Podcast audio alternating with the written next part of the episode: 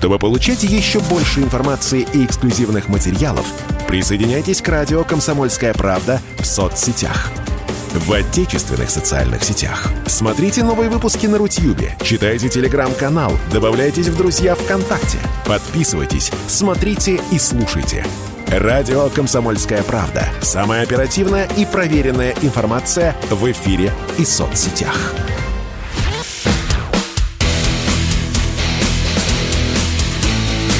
Программа с непримиримой позицией. Утренний Мордан.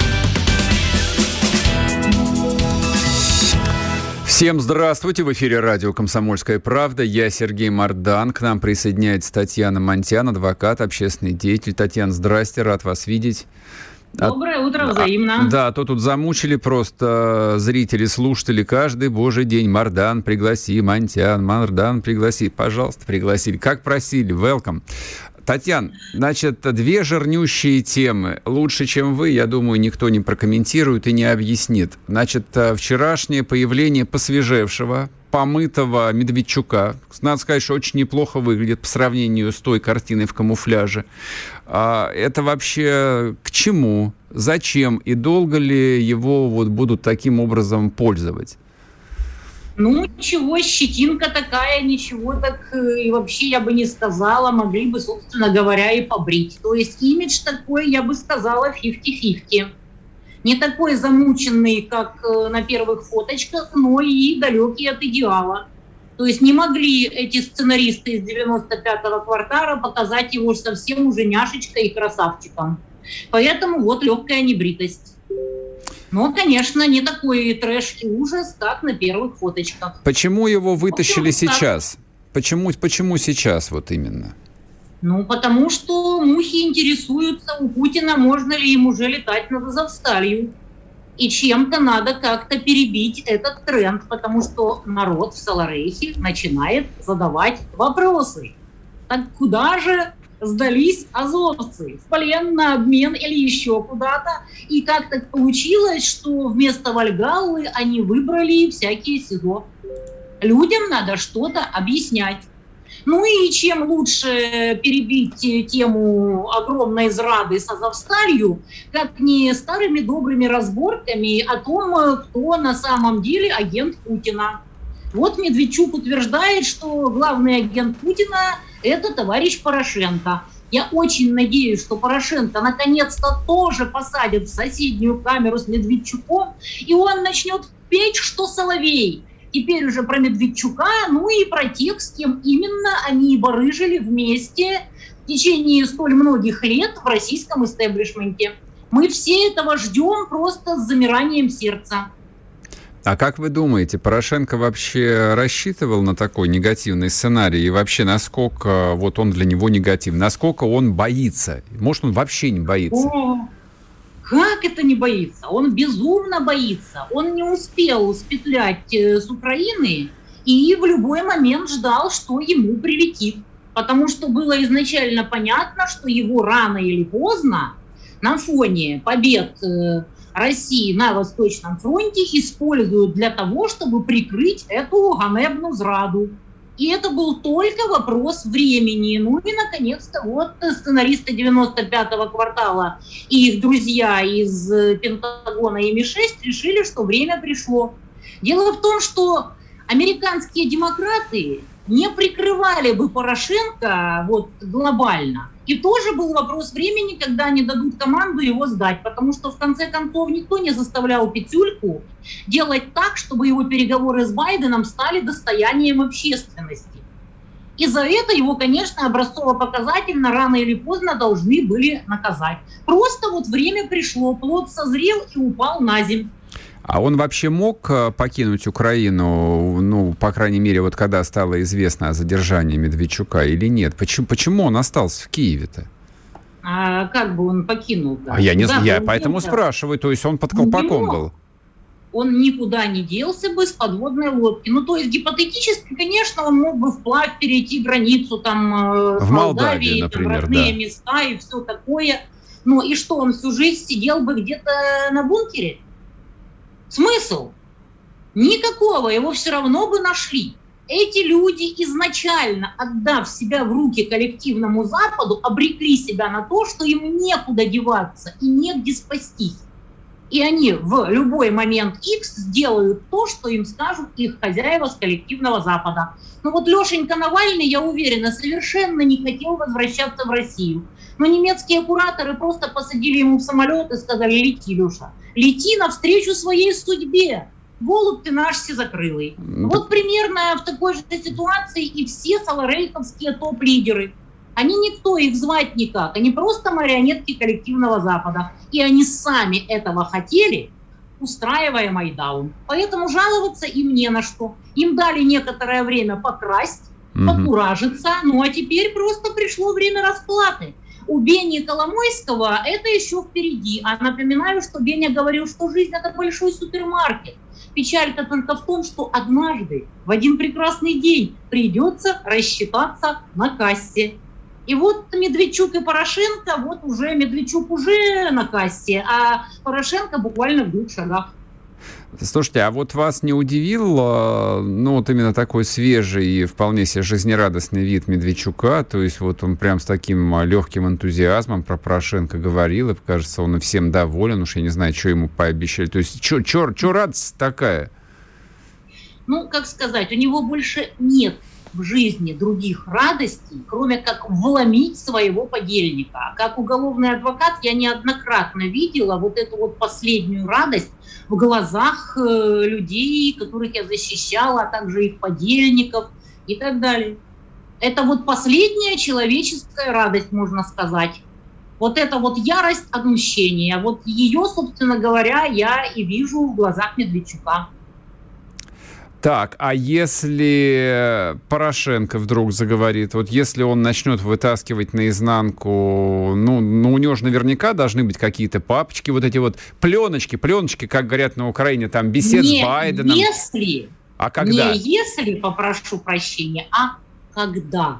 Вот это главная интрига. Когда наш Петюлька запоет, что соловей в роще? Ждем с нетерпением. А что для... И это будет угу. эпичнейший батл, поверьте мне. А что для этого должно произойти? Его должны посадить э, в тюрьму? Да, его должны закрыть чтобы он посидел немножко, подумал о своем поведении и осознал, точно так же, как это уже осознал Медведчук, что ему осталась последняя радость в жизни – вломить подельника.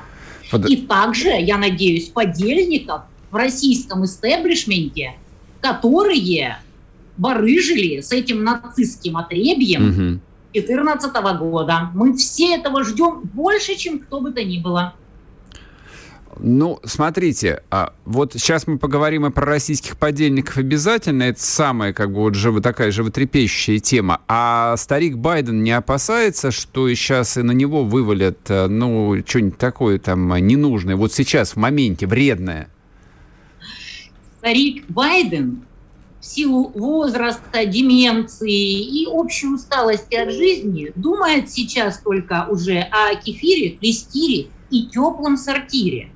А окружение товарища Байдена, которое использует его, вот последний его ресурс, поддерживая его жизнедеятельность как гальванизированного трупа фактически, угу. пытается сорвать последний куш распилить 40 миллиардов. Ну, вы же, наверное, в курсе, что Россия, э, что э, Володин, Володин сегодня я читал, рассчитал, сколько именно достанется Украине от этих 40 миллиардов.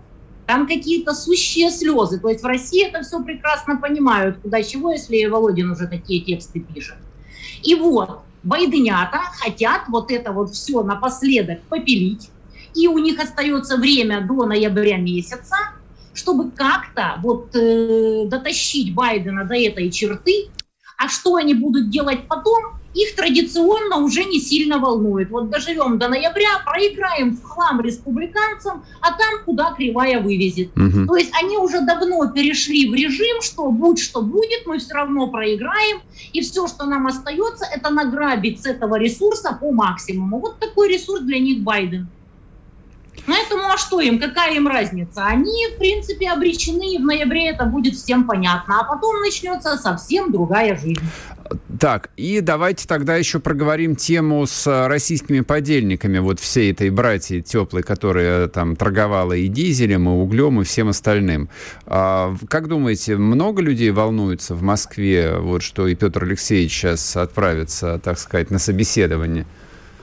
Безусловно, но они ничего не могут с этим сделать, потому что его контролируют уважаемые западные партнеры. Угу. И именно от уважаемых западных партнеров сейчас зависит, что именно споет Петр Алексеевич, какую арию. И уже, естественно, они будут контролировать, что из этих песен вывалить в эфир и загрузить в плейлист. Думаю, об этом, в принципе, торги идут кое с кем. А как же иначе? А с кем? Объясните. На что вы намекаете? Ну, на, думаю, на, на теми, что вы намекаете? Конечно, с вашими, теми, кто довел эту ситуацию за 8 лет до того, что Россия умывается кровью. Кто-то же это доводил, кто-то же с 14 по 22 рассказывал сказки Венского леса, которые оказались э, в итоге совсем не такими. А да. А выяснилось это только в процессе специальной военной операции. И эти люди, безусловно, должны за это ответить, потому что иначе будет несправедливо. И я думаю, что те люди, у которых уже погибли родственники, я недавно видела похороны в Ингушетии, там угу. племянник э, Евкурова погиб, насколько да, я понимаю. Да, да, То есть у россиян уже, у топ россиян гибнут родичи. И эти люди не простят, я думаю, тем, из-за кого это сейчас происходит. По Та... крайней мере, это по логике событий. Татьяна, мы сейчас на минуту идем на новости, вернемся и продолжим. Татьяна Монтян с нами, адвокат, общественный деятель. Не уходите. Спорткп.ру О спорте, как о жизни.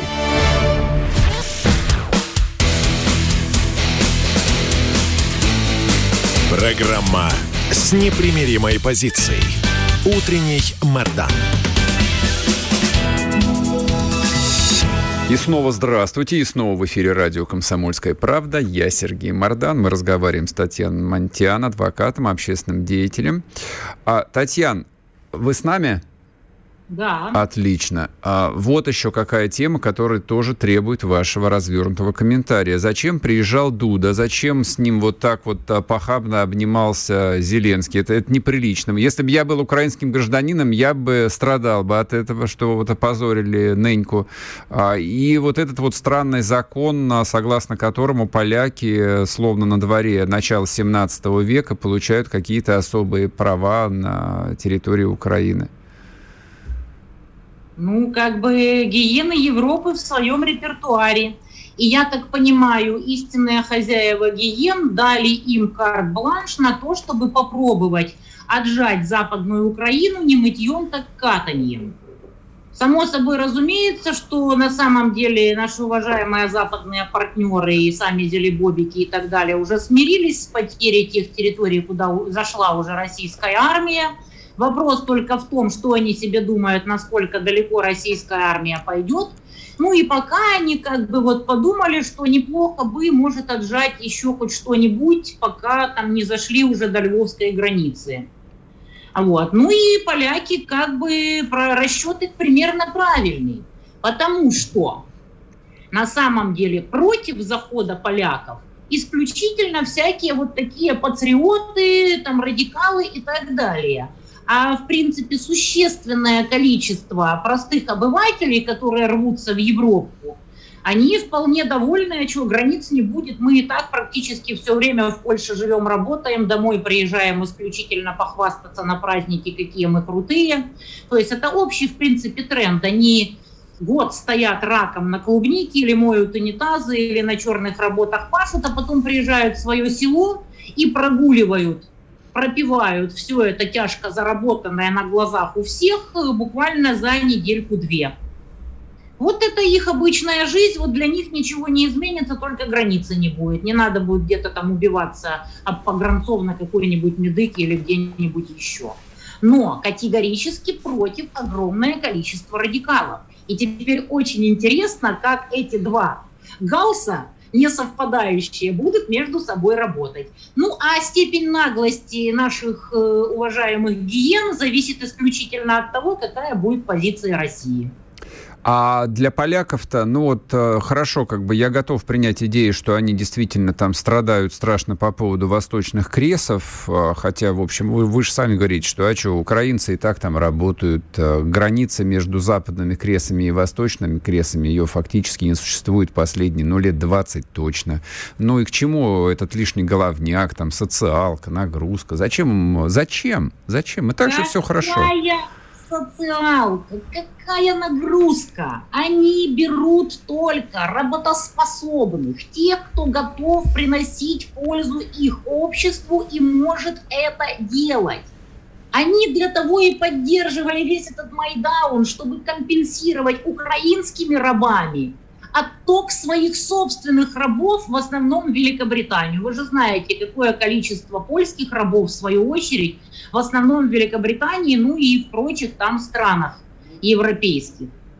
А сейчас они делают то же самое. Вот насколько мне поляки докладывают с мест, вот буквально э, с утра прислал парень из Польши, говорит, что они берут деток, угу. молодых людей, то есть э, тех, кто способен работать, а всех остальных пошли вы куда подальше, не собираемся мы содержать никаких стариков.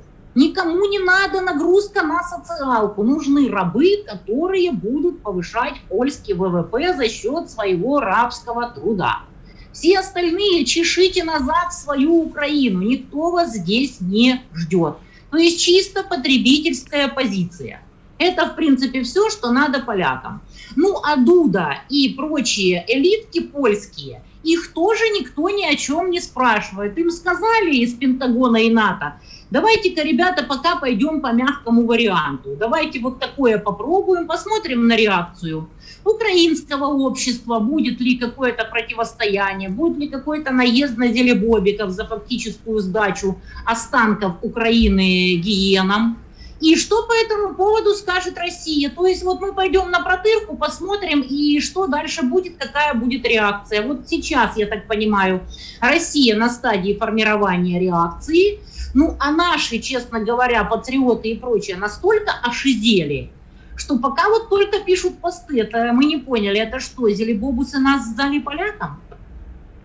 Шок ну, у бедных. Э, скажите, вот а, широкие массы, да, украинских патриотов, кого, ну, в России принято называть бандеровцами, я подчеркиваю, политическими бандеровцами, то есть люди, которые к Польше относятся, ну, примерно так же плохо, как и к России, но вот э, они это, в принципе, готовы принять как некую там политическую модель, или это красная линия, которую никто не даст Зеленскому пересечь, и начнется том, еще одна форма гражданской войны? Их никто не будет спрашивать, как? чего они там как? хотят, подождите, как? А, они, они, хотят. они же там митинговали у Рада все эти годы, да, и они... Да, нет? Да, да, да, да. Ну, нет печенек, нет майдаунов.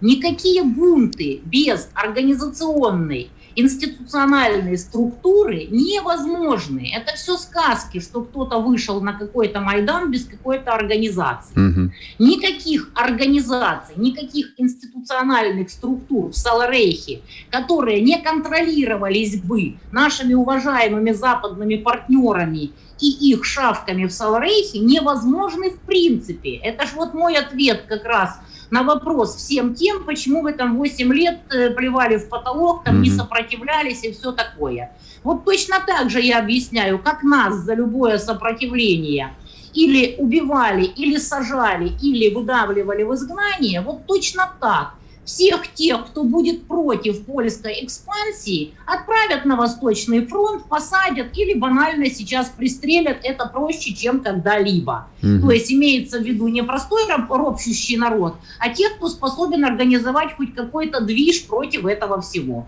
Никто никого ни о чем в Украине, в бывшей, в нынешнем Саларейхе не спрашивает с 13-14 годов. Это надо очень четко понимать.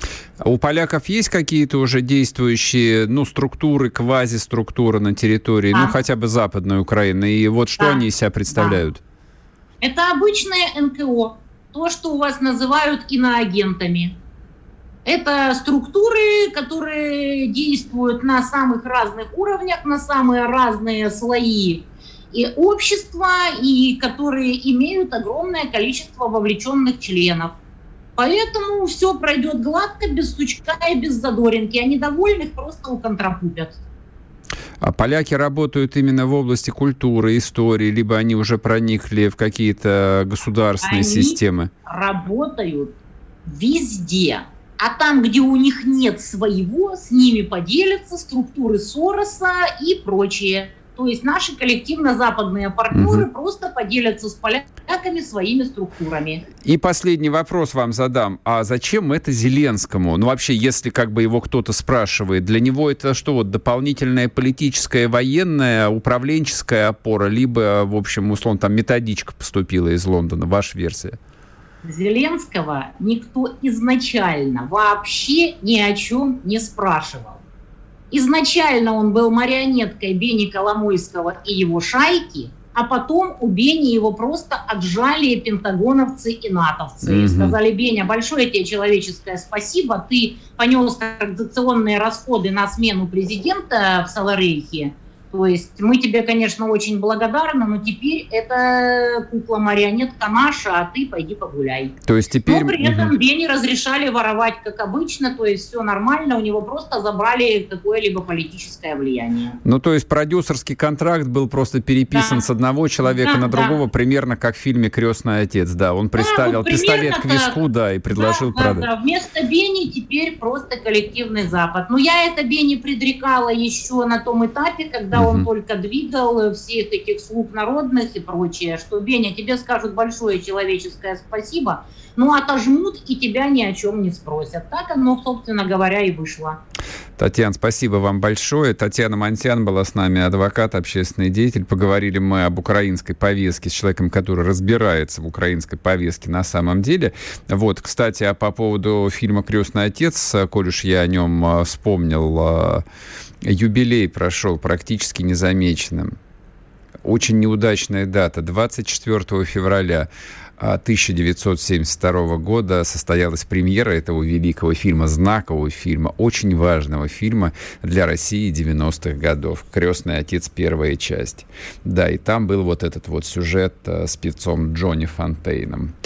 Вот, собственно, вот я почему и сказал, что продюсерский проект э, в кавычках Владимир Зеленский перешел от его изобретателя Коломойского ну, к новым каким-то, к новому коллективному продюсеру. Хорошее объяснение объяснение на самом деле. Мне кажется, мне кажется, что это единственно верное объяснение, которое нужно держать в голове, когда мы разговариваем а, о логике государственных а, хотя каких там государственных решений на Украине. Нет государства Украины. И не было, и нет, а теперь, надеюсь, и не будет. Сейчас будет короткий перерыв на новости и продолжим. Александр Галушко будет с нами, так что не отключайтесь, пока подписывайтесь, нажимайте свои лайки. Скоро вернемся. Чтобы получать еще больше информации и эксклюзивных материалов, присоединяйтесь к радио «Комсомольская правда» в соцсетях – в отечественных социальных сетях. Смотрите новые выпуски на Рутьюбе, читайте телеграм-канал, добавляйтесь в друзья ВКонтакте, подписывайтесь, смотрите и слушайте. Радио «Комсомольская правда». Самая оперативная и проверенная информация в эфире и соцсетях.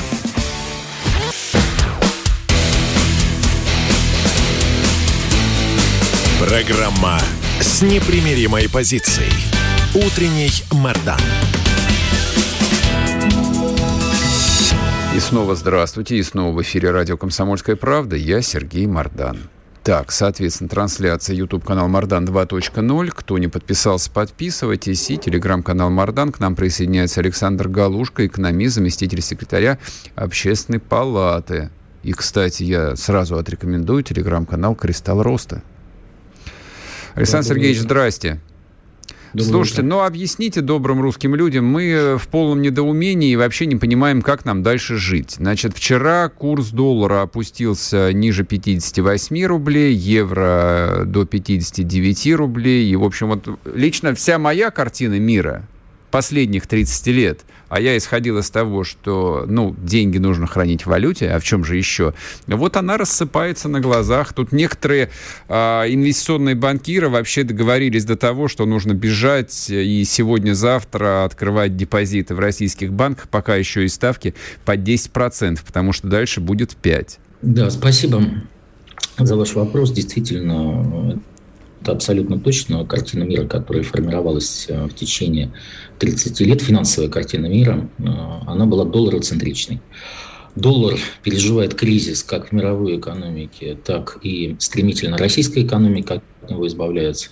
Причем, на самом деле, как показала практика, вот достаточно было сделать такого сильного шага, э, как перевести оплату российского газа за рубли, что очень сильно повысило спрос на рубли снизило спрос на доллары, а, с одной стороны. С другой стороны, те санкции, которые ввел Запад, они ограничили импорт. Соответственно, еще и потребность в долларах упала в силу этих обстоятельств. А, э, действительно, инфляция, фиксируемая, статистически фиксируемая инфляция а, во, на второй неделе мая этого года достигла 0,5. Это в годовом исчислении 2,8. Угу. Естественно, мы вправе ожидать, что Центральный банк будет снижать ключевую ставку свою, которая сейчас 14% в условиях, когда а, инфляция да, недельная, но в годовом исчислении она составляет 2,8. Значит, будут снижаться ставки и по депозитам, и по кредитам.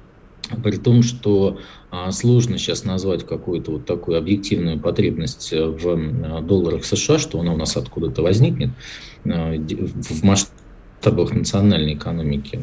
Этого сложно ожидать. Поэтому, когда те специалисты, те эксперты, на которых вы ссылались, говорят о том, что вот сейчас на депозит еще можно положить средства рублевые под более высокую ставку, это, в общем-то, соответствует действительности именно в силу того, что ставки были очень сильно задраны а, в ожиданиях, в опасениях высокой инфляции, а по факту через э, два с половиной месяца после того, как эти ставки были задраны, мы имеем рекордно низкую инфляцию в Европе и все основания для снижения ставок в банковском секторе, как кредитных, так и э, депозитных.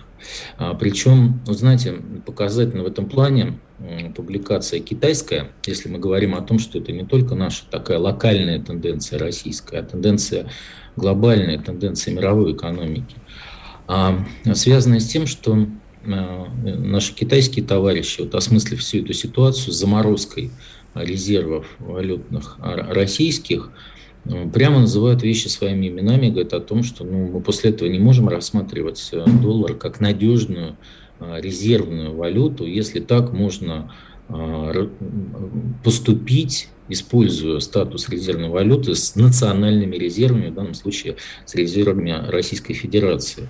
Ну и более того, подчеркну, что вот э, эта тенденция к дедоларизации, она имеет долгосрочный характер. За последние 20 с лишним лет, если посмотреть долю доллара США в мировых резервах, то она снизилась с 71% до 59%. А ситуация, когда когда а, американцы милитаризировали доллар, превратили его в оружие против суверенной страны, а, которая еще и в G20 входит а, с достаточно большим влиянием в мире, она не только Китай, Индию и другие страны, она очень сильно напрягла, и полагаю, что вот эта дедоларизация, которая шла так, что называется, если уж на народном радио говорить, тихой сапы, она теперь просто быстрее будет идти. А в силу того, что э, центральные банки многих стран мира будут стремиться избавляться от доллара. В этом плане, кстати, показательно, что не только от доллара, а от долларовых активов. Там, а, буквально за последние две недели на 100 миллиардов а, долларов вышли из облигаций азиатские инвесторы, прежде всего облигации американских, азиатские инвесторы, прежде всего японские инвесторы. А это много, есть, скажите, вот 100 миллиардов долларов? Это это много для двух недель. Угу. Для двух недель это много. В общем объеме, конечно, удельный вес небольшой, но то, что такая тенденция, она обозначилась, на фоне еще в плюсом к тому, что выходят, а, заявили о своих планах минимизации долларовых резервов и а, центральные банки Китая, центральные банки Индии, да и другие страны тоже для себя многие в общем-то, выводы делают. А я напомню, что по паритету покупательной способности китайская экономика первая в мире, а индийская экономика третья в мире по паритету mm-hmm. покупательной способности. Это, в общем-то, достаточно серьезные вещи. Но более того, там, если посмотреть мнение западных экспертов, западных банкиров, то а, относительно незаметным оказался, на мой взгляд, очень знаковым оказался доклад стратегов Credit Suisse, это второй банк Швейцарии по объемам, причем стратегов, которые ранее работали в ФРС и в Минфине США. Так вот, они, собственно, их вывод стратегический в том, что процесс деболаризации мировой экономики дальше будет э, разворачиваться еще более интенсивно, чем он был до этого. Поэтому то, что у нас происходит э, в нашей э, национальной экономике, да, есть свои, понятно, у нас особенности, связанные с той санкционной войной интенсивной, которая ведется Западом против России, а, с ограничениями по импорту, нашими ответом, который мы предпринимаем. Я хочу сказать, что в рамках глобальной тенденции а, к избавлению, уменьшению доллара и влияния доллара на экономику, а, здесь ничего какого-то противоестественного не происходит. А я вот хотел вам процитировать здесь письмо одного своего подписчика вот, на экономическую тему.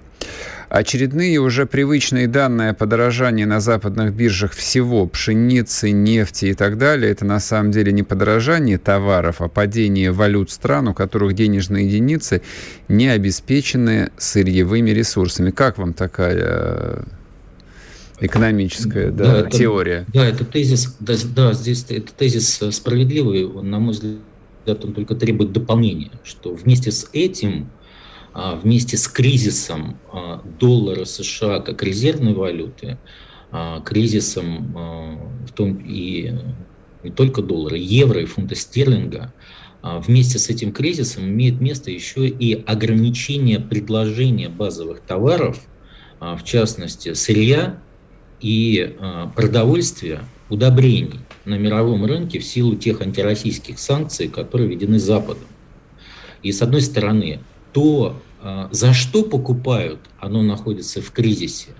А с другой стороны, то, что продают, оно ограничено в предложении. Угу. И вот этот такой, можно сказать, идеальный шторм в смысле сложения двух минусов одновременно, он и дает эту достаточно сильную тенденцию.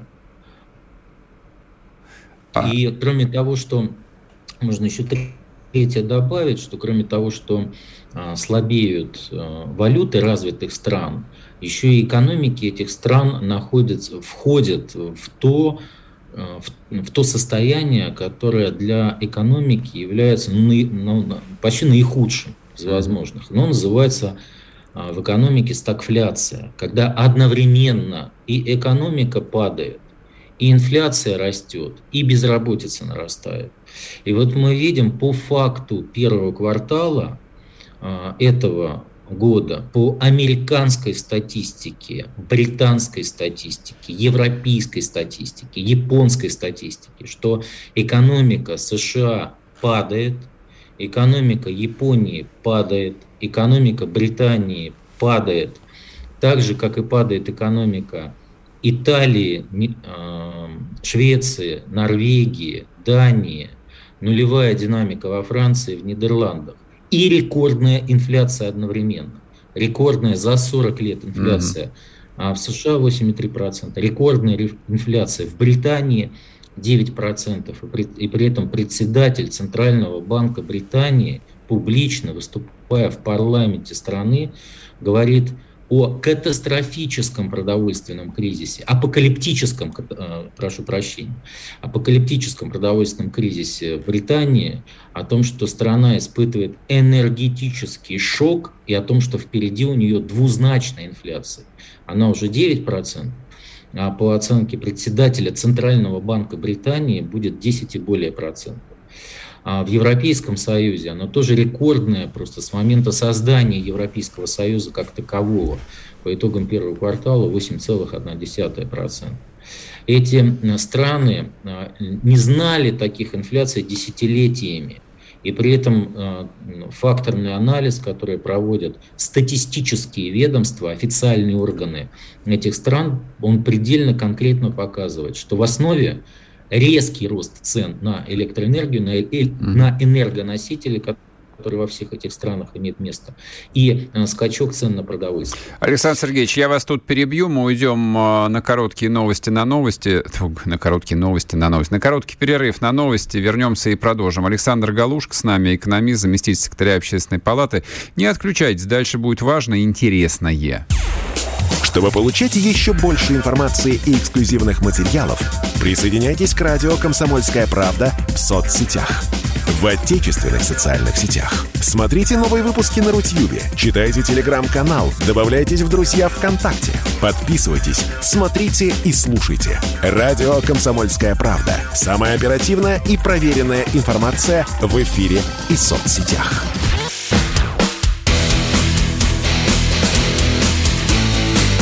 Программа с непримиримой позицией. Утренний Мордан.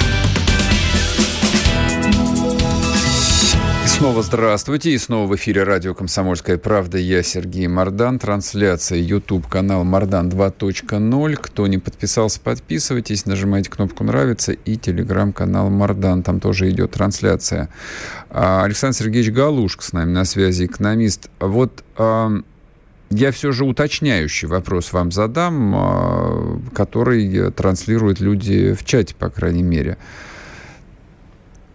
Курс доллара – вот, который опустился, соответственно, ниже 58 рублей, он э, скаканет до 70 или он опустится до 30?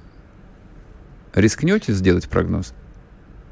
Ну, ну я такими вещами никогда не занимаюсь. Э, зависит... Э, вообще курс э, рубля, мы уже убедились в этом, это дело рукотворное, это угу, дело угу. экономической политики. Нам товарищ Байден обещал, что доллар будет по 200, как известно. Обманул тварь, приехал, обманул. При, приехал в Польшу, вот президент США делает прогнозы, понимаете? А понятно, что, собственно, не он сам эти расчеты выполнял, что эти расчеты выполняли аналитики и финансисты администрации президента США, ну, наверное, тоже не, не самые глупые люди, точно все с высшим образованием экономическим. Ну вот напрогнозировали они. А почему? Потому что они свой прогноз не закладывали а, реакцию со стороны наших экономических властей а, что мы начнем проводить политику, которая снижает спрос на доллар увеличивает спрос на рубли. Но получили ситуацию, а, которую в мире никто не ожидал. У нас по факту сегодня, ну просто вот спросите кого-нибудь три месяца назад, вот как, три, ровно три месяца с начала специальной военной операции. А, а, причем ведущих там, вот какие только есть в мире, банкиры, прогнозисты, аналитики, которые просто, ну это их хлеб, они только этим занимаются. И вот им скажите, что у нас будет такой курс доллара, а, евро, который у нас сегодня. Они все скажут, вы там писатели-фантасты. Такого mm-hmm. не будет. В очередной раз спрогнозировали, прогнозировали нам месяца там 3-2,5 с назад экономику разорванную в клочья, Э, грандиозную инфляцию, падение национальной валюты и все на свете. Но почему-то инфляция у них, кризис mm-hmm. национальных валют у них и падение экономики у них. Это верно. Вот. И целый ряд просто публикаций уже выходит на, на Западе. Вот буквально э, немецкая массовая такая газета вышла вчера вечером. И они, собственно, зафиксировали, говорят, да не работают санкции, они почему-то не против России работают, а против нас работают. А возвращаясь к курсу, Возвращаясь к курсу, вот вчера объявили наши власти, что они э, снижают порог валютной выручки, обязательный к продаже на э, московской межбанковской валютной бирже экспортерами с 80% до 50%. Угу. Вот это фактор, который ослабляет рубль, а не укрепляет рубль.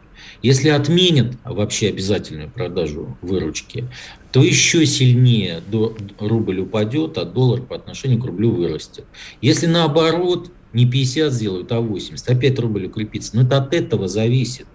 Но объективности ради, собственно, этого не знают никогда в массе свои люди. А те, кто знают, ну, тоже не имеют права об этом говорить э, до того, как это будет сделано. Угу. Поэтому, на мой взгляд, вот мы, вы с вами, знаете, Сереж, обсуждали этот вопрос. Э, я вообще вот э, говорил, еще раз так повторю, я вот ну, полагаю, что избавление от этой долларовой иллюзии, которая сейчас происходит в мировой экономике, в отечественной экономике, у людей, оно еще и послужит основанием все-таки избавления от вообще вот знаете, играться вот в эти иллюзорные фантики. Вот, угу. вот есть такое даже понятие в экономической науке, как одно из направлений, как одна из ветвь э, научной экономической мысли. Физическая экономика, так и называется. И на мой взгляд, лучше понимать, какие вот у тебя, у твоей семьи, у твоих близких есть потребности, и вкладывать те деньги, которые есть, не в фантики, не играться в эти, знаете, иллюзии, в эти спекуляции, а вкладывать в реальные физические сущности, в том объеме, в котором можно сегодня эти деньги конвертировать в эти сущности. Лучше создавать свой семейный, стратегический, физический запас, не долларовый запас, а в том, что тебе, твоей семье пригодится. Вкладывать в свое здоровье, в свое образование, в свое развитие, в свой человеческий потенциал, а не в эти фантики. И это, на мой взгляд, вот точно не ошибешься, это точно то, что в жизни пригодится. А в ситуации, когда вся мировая экономика а, в глобальную трансформацию входит небывалую, когда вся мировая экономика не просто циклический, не просто структурный, а доктринальный кризис переживает, а, мировая резервная валюта а, находится в кризисе, но вот связываться с этими фантиками, на мой взгляд, это самая рискованная позиция – и она скорее связана с инерцией, угу. с тем, что вот э, люди помнят 90-е, когда в конце 80-х нам объяснили всем, внушили, что у нас рубль деревянный, да, да, а доллар, вот это вот оно и есть высшая экономическая ценность, чуть ли не экзистенциальная даже ценность. А допустим, Василий Васильевич Леонтьев, лауреат Нобелевской премии по экономике 1973 года за межотраслевой баланс, метод затрат и выпуск. Э, в конце 80-х, начале 90-х доллар называл деревянным и паразитом на теле всей мировой экономики. Нобелевский лауреат по, э, Нобель, Нобелевский лауреат по экономике. Mm-hmm. Этнически русский гражданин США. Вот, поэтому и не только он так считает. Если посмотреть мнение ведущих мировых экономистов, но которая а, не так публично, не так широко, так сказать, может быть, транслируется, в том числе и у нас, а больше это на экспертных площадках, в экспертных публикациях можно увидеть, так они тоже об этом давно говорят. Александр Сергеевич, вот тут я вас перебью. Назад. Да, а, смотрите, хорошо, приняли, значит, доллар никакой ценности не имеет, то есть поскольку нас от этой э, долларово-центричной э, картины мира, ну, во многом отключили, возможно, это благо, может быть, нет, жизнь покажет. Но вот, э, тем не менее, а прокомментируйте ряд экономических казусов. А, читаю новость. Бензин 92-й подешевел на бирже с начала года почти на 30%, до 37 тысяч рублей за тонну а при этом на заправках-то ничего не отражается, ничего не происходит. То есть я понимаю, что вот, вот эти вертикально интегрированные нефтяные компании, которым отрубили там а, многие каналы поставки нефти за рубеж, ну, вынуждены делать бензин. А что им еще? Скважины глушить, что ли? Ну, а где снижение розничных цен? Вообще, кто этим должен заниматься? Когда мы почувствуем вот это вот, э, так сказать, приятное возбуждение от того, что как же хорошо, что против нас ввели санкции. Да, ваш э, вопрос, на мой взгляд, абсолютно справедлив, такой здравомыслие, естественно. А, и у нас вот цены на бензин, а, цены на электроэнергию, такой механизм их регулирования государственного, который к большому, именно механизм государственного регулирования. Если мы говорим про бензин, есть там такой демпфер, так называемый, плюс акцизы государственные. Э, ну, это фактически налог в форме акциза. Обязательный платеж нефтеперерабатывающими предприятиями, производителями бензина, он так устроен, что вот э, в сторону повышения там гибкость достаточно хорошая, а в сторону понижения ее нет. Ее нет. Вот. И на мой взгляд, вот были, и то же самое, кстати, электроэнергии касается, вот, например, жители Дальнего Востока знают, и вопрос, естественно, у дальневосточников, почему мы в Китае продаем электроэнергию дешевле, чем внутри себя эти же производители, внутри страны. А в регионах Дальнего Востока электроэнергию вырабатываем и продают. Угу. А объяснение Минэнерго, что у нас такое регулирование. Ну, меняйте это свое регулирование. Это дело рукотворное исключительно. Угу. Рукотворное. И больше ничего. Ну и объективности ради, если вот все-таки брать э, фактические данные, которые фиксирует Росстат, у нас а, за эти последние 10 недель небольшое снижение розничных цен на бензин произошло. Если быть точным, по данным Росстата 0,56%. Это, сказка, конечно, сказка. Но это математическая конечно, погрешность, об этом, в общем, стыдно знаете, даже сообщать. Но математическая погрешность не со знаком плюс, а со знаком минус. И, и тем не менее, и тем не менее. Тем не менее, но, я с вами полностью согласен. Это, это, но согласитесь, это чистой воды манипуляция. То есть, если мы видим на биржевую цену, которая упала на 30%, а Росстат Совершенно показывает 0,5. Вот значит... Я как раз хотел сказать, Сереж, вот вы мне прям с языка сняли, что биржевая цена на 30% упала, а розничная на полпроцента. Угу. И связано это с вот тем, на мой взгляд, все-таки неразумным механизмом ценового регулирования в форме, прежде всего это демпфер и акцизы, которые угу. у нас существуют.